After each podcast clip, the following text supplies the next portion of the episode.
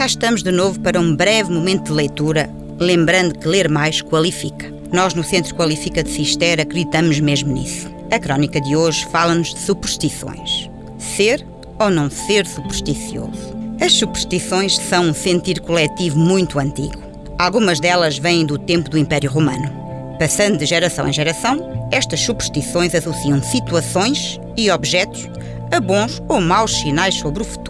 Quem não ouviu já dizer que passar debaixo de uma escada ou abrir um chapéu de chuva dentro de casa dá azar?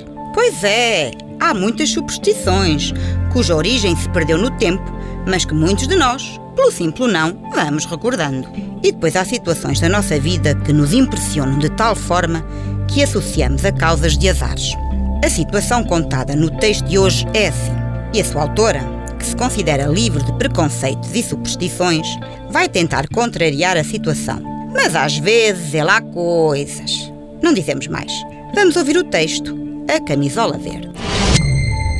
Não sou mulher de superstições. Sempre convivi bem numa mesa de 13 pessoas, não me afligem os gatos pretos, não me ralo se estiverem a ler o meu jornal por cima do meu ombro, não me preocupo se abrirem chapéus de chuva dentro de casa, não acredito que uma carteira pousada no chão afaste o dinheiro. E, se não gosto de cabides em cima da cama, é apenas por uma questão de arrumação. Mas desde há muitos anos que não transijo num pormenor. Nunca me visto de verde. Não tem a ver com nenhuma superstição daquelas que o povo conhece, nem se trata de qualquer ato ostensivo de repulsa sportinguista.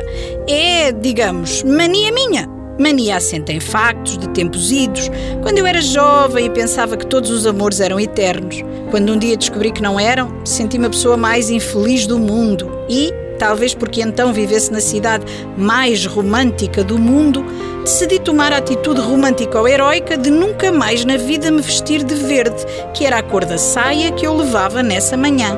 Vá, podem rir à vontade, que eu espero. Mas a verdade, e já lá vão 40 anos, é que nunca mais me vesti de verde.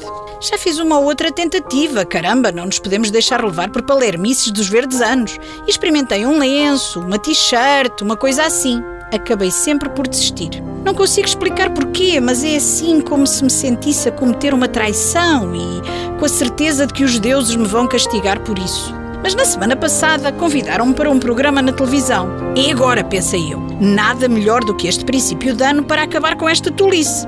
Vai daí, no próprio dia da emissão, para não ter tempo de me arrepender, entrei numa loja, comprei uma camisola verde, mas verde mesmo, verde a sério, verde que te quer verde, e corri para os estúdios onde tinha de chegar a horas porque o programa era em direto. Prendem-me um microfone à camisola, verde, e lá me sentam ao lado da jornalista, que está ligada pelo ouvido à regi, onde, segundo depreendo, lhe estão a dar alguma ordem de última hora.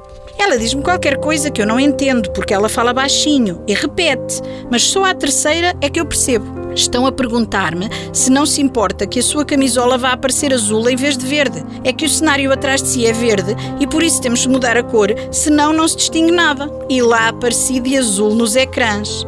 E lá enfiei a camisola verde para o fundo mais fundo de uma gaveta, de onde espero não voltar a tirá-la. Quem sabe se este não foi um recado dos deuses. Pelo sim, pelo não, o melhor é não os provocar. O texto que acabamos de ouvir é de Alice Vieira e faz parte do livro de crónicas O que se leva desta vida. Informamos que pode ter acesso a este livro na biblioteca da Escola Secundária Dona Inês de Castro. Se gostou desta crónica, pode encontrar muitas mais no livro. Agora que os dias estão maiores, parece-nos uma boa sugestão ler um pequeno texto no fim do dia. Esperamos que tenha gostado. Recordamos que este programa é uma ideia do Centro Qualifica de Cister. Estamos à sua espera na Escola Secundária Dona Inês de Castro. Visite-nos ou contacte-nos pelo telefone 262 505 170 ou através da nossa página na internet. Aqui na rádio, até para a semana, com outro texto em Ao Som das Palavras.